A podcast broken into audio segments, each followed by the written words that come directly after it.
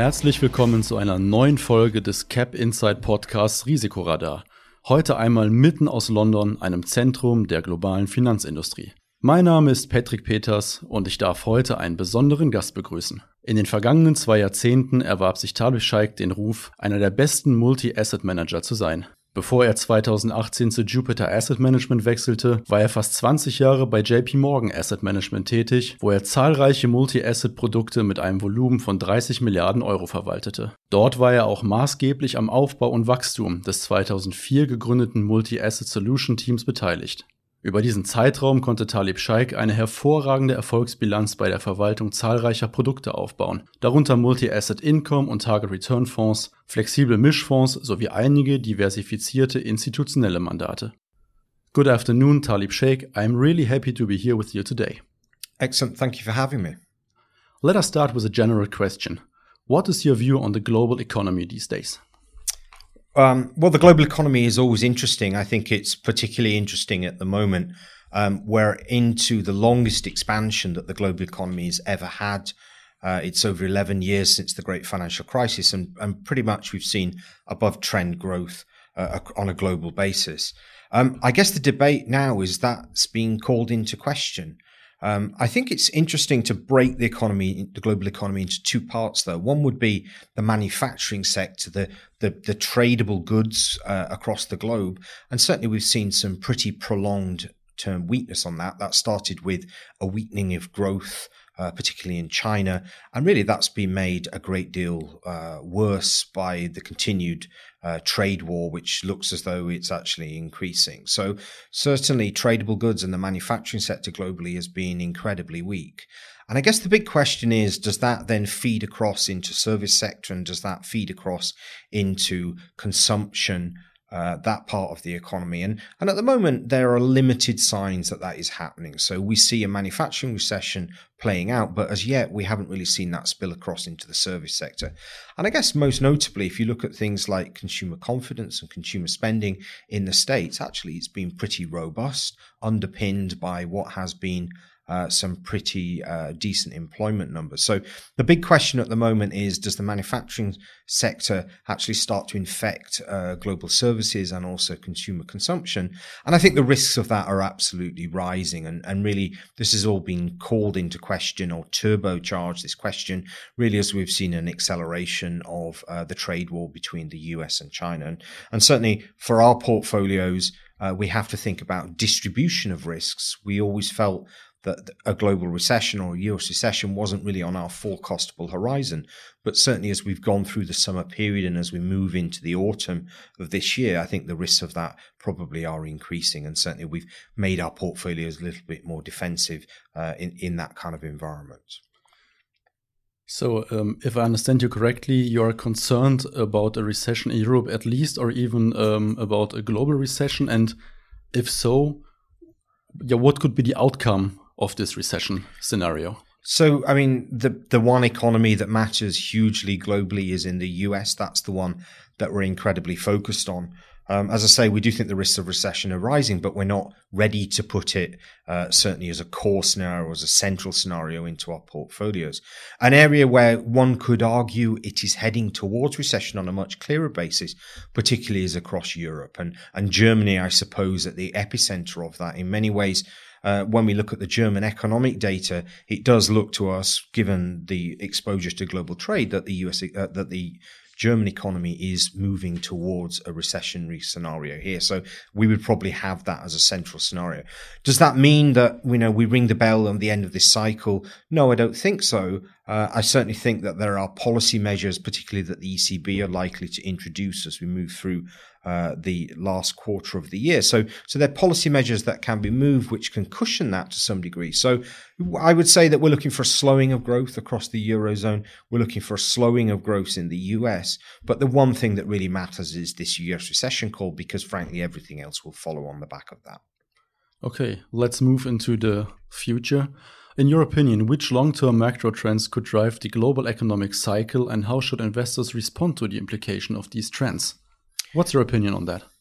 So, really, I think the, the most important macro trend that we're seeing globally at the moment is the fall in interest rates, or more importantly, the fall in real interest rates. So, um, if you take the interest rate, which is in an economy, and adjust it for inflation, you get what's called a real interest rate. And, and really, we've seen central bankers around the world that's the whole point of QE. That's the whole point of taking interest rates to near zero is to get real interest rates further negative. And that certainly is something which looks to be continuing.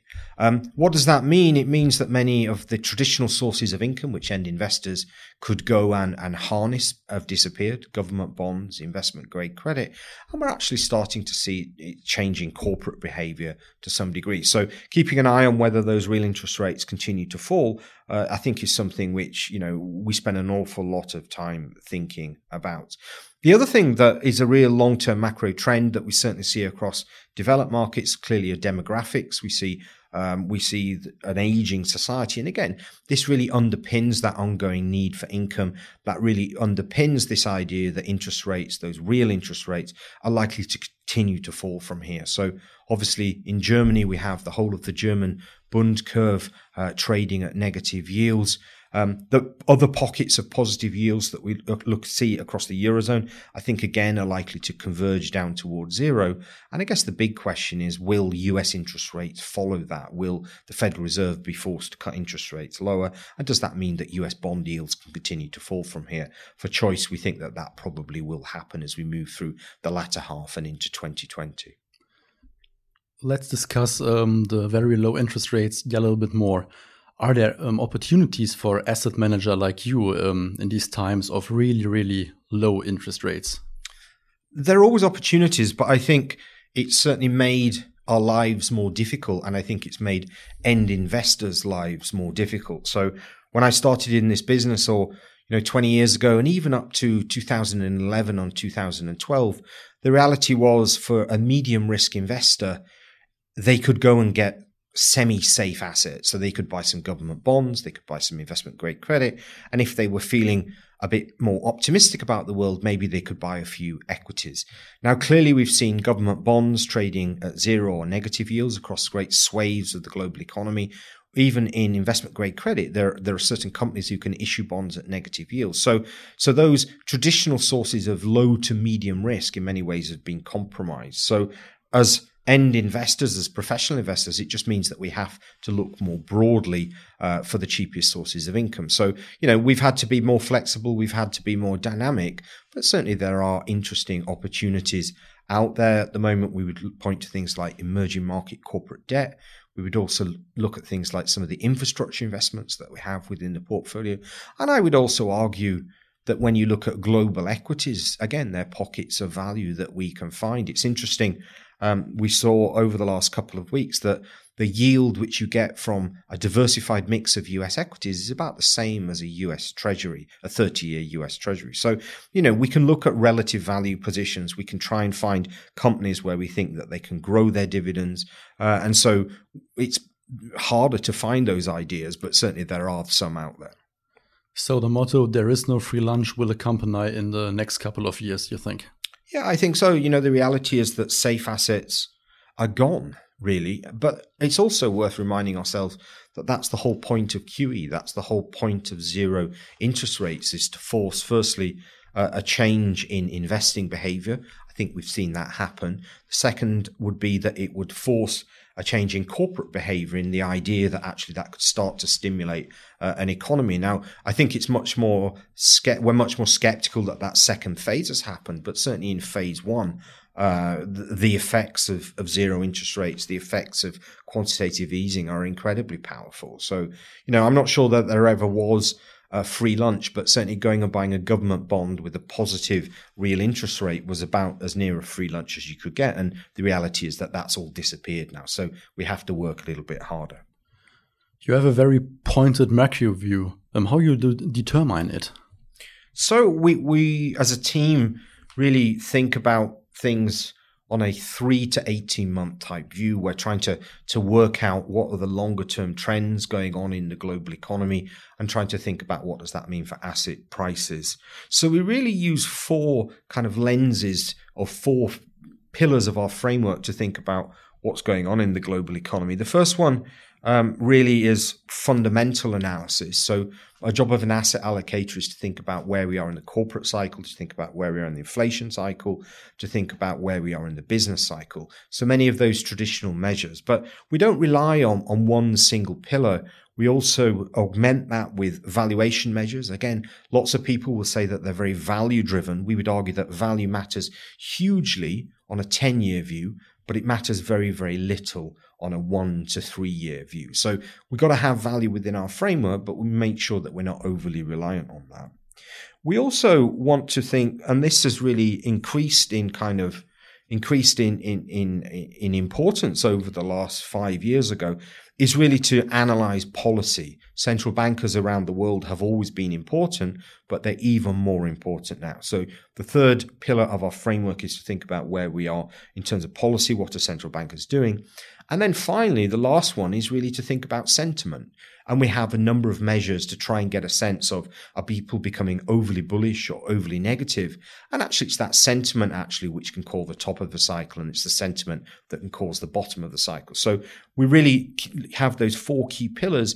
We make sure that we're using that rigid framework or that robust framework to analyze the global economy. And from that, we can start to think about where we can invest. Yeah, then which effects do these insights have on your asset selection? So, really, um, we want to buy assets where we think there's a tailwind or a headwind uh, using that framework. So, we want to be buying assets where we think there ultimately is a valuation cushion. We want to be buying assets where we think uh, where we are in the business cycle is likely to be beneficial.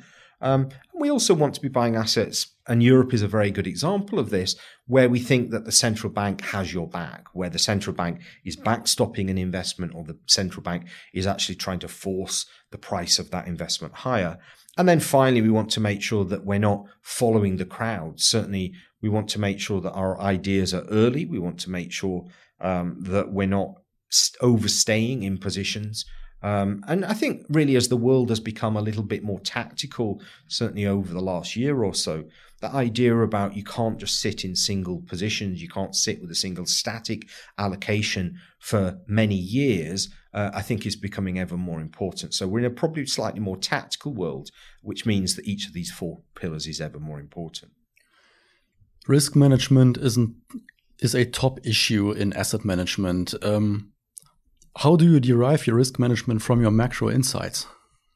So, really, risk management is in many ways the core part of what a multi asset investor uh, does. We spend as much time thinking about what the risks and correlations of our various investments are. We spend as much time on that as we do in terms of what we think the return potential of that is. And a good example of that is if you think about the potential of a what what additional thing can a multi-asset investment bring to an end client? It would be that there is a greater potential for diversification. So if we can put assets together which behave in different ways to each other, we have the potential to diversify some of the risk within that portfolio. The flip side of that is that you run what's called correlation risk. So what happens if all those assets which you thought would behave quite independently actually all start to behave in conjunction with each other. And so, again, within our process, we spend a lot of time stress testing portfolios. We spend a lot of time thinking about how those correlations could move through time. And we do that really at every stage of our investment process, making sure that we're not betting the fund on one single position or one single asset class, making sure that we think through all the various scenarios which possibly could come and blindside the fund so we can deliver a repeatable level of income with a prospect of some capital growth going forward. Let's take a step deeper into your asset management practice. You constantly look at broad asset allocation targets across asset classes, regions, and risk. How does it work in operations? Yeah, so we think about asset allocation really in two ways. One is, is as part of our broad top down view, using those four pillars to work out which assets we think are attractive, using our risk management framework to think about actually how are those assets going to interact with each other. We also really tap into the expertise across the Jupiter platform. Some of that will be using what we call our sleeve managers. So in the income fund, the people who go and select the individual securities. And we constantly have a dialogue between a our top down macro driven insights and also B, the insights that those underlying managers can bring us. So they will be out there analyzing companies, talking to companies, doing really micro analysis across the globe. That's useful insight to marry that up with our top down macro insights. And we think that that uh, means we end up with a more robust portfolio at the end of the day. You're working with a multi asset team. Um, how do you delegate responsibilities to your team members? So, really, the multi asset team is responsible for the macro risk within the portfolio. And so we will be thinking about which asset classes we like. We'll be thinking about which bonds we like. We'll be thinking about certainly government bonds. We'll be thinking about how we think FX is likely to move going forward. So we think of that really as a top down macro type framework. We then go to the sleeve managers really for bottom up insights. So when we go, for example, to our European stock picker, um, we will he'll be asking about does he like you know BSF, BASF, or Siemens. He will be making real decisions between company A or company B rather than the top down. So our job really is to have that top down macro view. Their job is to leverage off their existing processes to make those security selection uh, ideas. And so, as I say, we have a constant dialogue with those underlying sleeve managers. We meet with them formally on a quarterly basis, but really we're asking them to do something which is quite different from us uh, from the macro team, and therefore we can marry those things, those three things together. The other one is that we delegate responsibility within the team. I, I really believe that when you're running multi-asset money, you, it's better to do that in a team-based approach. And really, there's two key other investors on this portfolio, a gentleman called Joseph Chapman, who really leads the analysis, that risk analysis, making sure that that's embedded into our investment process. And the other one is gentleman uh, called Mark Richards, and he really helps us set that broad macro framework. He's got a background in equity strategy. My background is in interest rates. Uh, and so we work quite well as a team, making sure that we're constantly looking across the globe, not only at the macro economies, but also making sure that we're throwing up those yield ideas wherever they may lie. For a better understanding um, of our investors, um, how do you bring these uh, very different um, and multiple opinions together in your asset management strategy? So we we work as a team. Uh, ultimately, I'm the lead portfolio manager, so uh, it's it's my decision about how the portfolio is built. But I would say that the portfolio is built according to that process. So really thinking about those four pillars of fundamental valuation, sentiment, and policy, that allows that robust framework allows us to analyze uh, different markets across the globe thinking through what does that mean ultimately for asset prices. And actually what happens we have a series of formal meeting cycles with the team where we will we will uh, propose changes to the asset allocation. We will debate changes. We will talk about what's working and what's not working. So at the end of the day um, we come to a decision uh, the three of us come to a decision about how the portfolio should look. But at the end of the day as the lead portfolio man- manager i have ultimate responsibility for that Let's dive deeper into your multi asset strategies. How have markets changed over the last decade, and which skills will be needed in future to manage successful multi asset strategies? What's your opinion? So, I mean, quite often I hear fund managers say, or, or end investors say, you know, the last 10 years have been easy or it, it, with the benefit of hindsight, et cetera, et cetera. There's, there's a real anchoring around that. I would argue that um, the last 10 years were incredibly uncertain the next 10 years will be incredibly uncertain. So, this idea that it's more complicated today than it was three years ago or five years ago, I, I simply don't, don't accept that. So, the world is always uncertain. Your process has to have a way of navigating through that uncertainty. I do think the thing that has changed now pretty much at any time over the last 10 years is valuations are more stretched. It's interesting. Andy Haldane, who's the chief economist of the Bank of England, uh, did a historic study of interest rates going back 5,000 years. And the interest rate environment that we see at the moment has not been seen in 5,000 years. So we're living in an incredibly unique period for interest rates, and that's led to some incredibly unique pricing, particularly in fixed income markets. So I think that's the thing that that that has changed, and that's the thing that makes end investors' lives a little bit more difficult is that the valuation point from which we're starting at uh, is more stretched than in some markets than any time it has been historically. How do we deal with that? Again, we really think about those four pillars. We think about building a portfolio that number one is incredibly active in terms of the positions that we take also very flexible about the type of assets which we can buy. We know that some parts of the market are overvalued. We need to look more flexibly about where we can find that income. And then the last part, obviously, is to make sure that we have an incredibly robust risk management system. Certainly, those valuations mean that the margin for error across many asset classes have been lessened.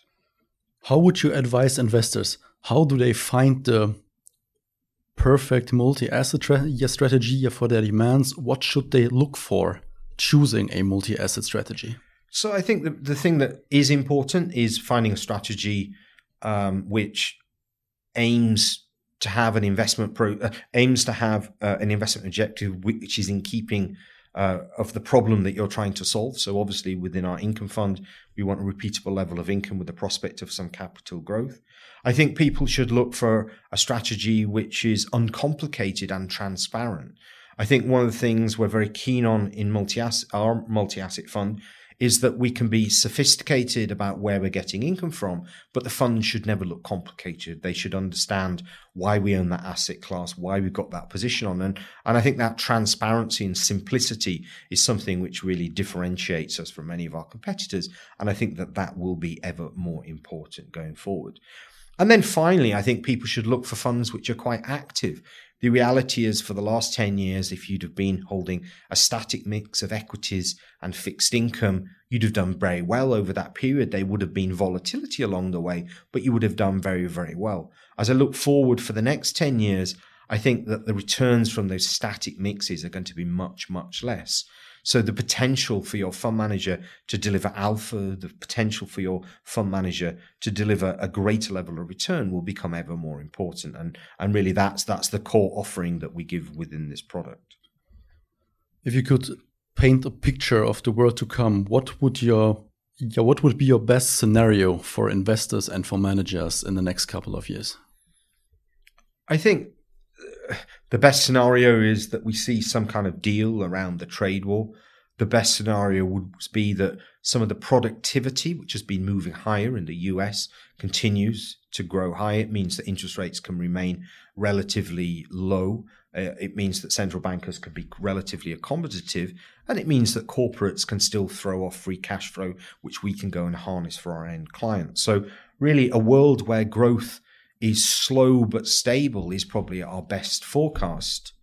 The worst case scenario would be that we see a continuation of of really the deglobalization of the global economy, the fall off in trade flows, and ultimately that leads to US, a US recession, which again would lead to uh, a prolonged slowdown with interest rates at these current levels. So, you know, as an investor, you have to be an optimist and think about the best scenarios, but you must also prepare your portfolio for the worst examples. So, I'd say that our portfolio at the moment, you know, we're still in the world will be okay. We will model through, but certainly those downside risks are increasing, and that's something which we spend a lot of time thinking and analyzing.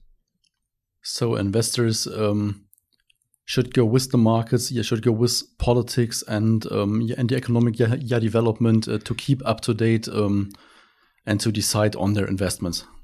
I think having a diversified portfolio which has a degree of value in it is ever more important.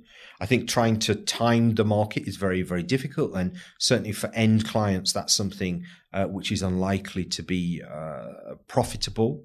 I would say that much of the noise around politics can certainly throw people off course. We tend to look through political developments. We tend to focus on those four key pillars to make sure that our process is able to see through ultimately what is a great deal of noise. But certainly for end investors, I think having a diversified invested portfolio, which is in line with your investment objectives, having an appropriate time horizon, which you feel comfortable investing for, I think is ever more important. I don't believe that now is the time to ring the bell on the top of the cycle and sit in cash or certainly uh, remain or disinvest your portfolio. And not to panic on short term decisions and developments. I think that's one of the most critical things. I one of the things I always say to end investors is, you know, people should really only look at their NAV, the net asset value of their portfolio once a quarter or maybe even once a year.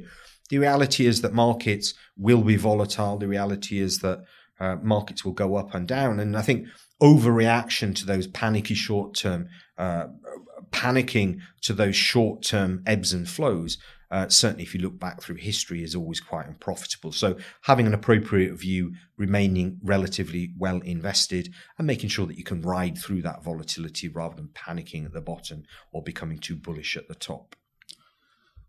That were perfect last words. Thank you, Talib. We have come to an end of our nice conversation. Thank you for detailed insights. You have given us an interesting overview um, on your macro views and investment idea. I'm sure our listeners will really appreciate it. it. It was a pleasure speaking to you today. Brilliant. Thank you very much. Liebe Hörer, vielen Dank für Ihr Interesse. Wir verabschieden uns von Jupiter Asset Management aus London. Bleiben Sie uns gewogen.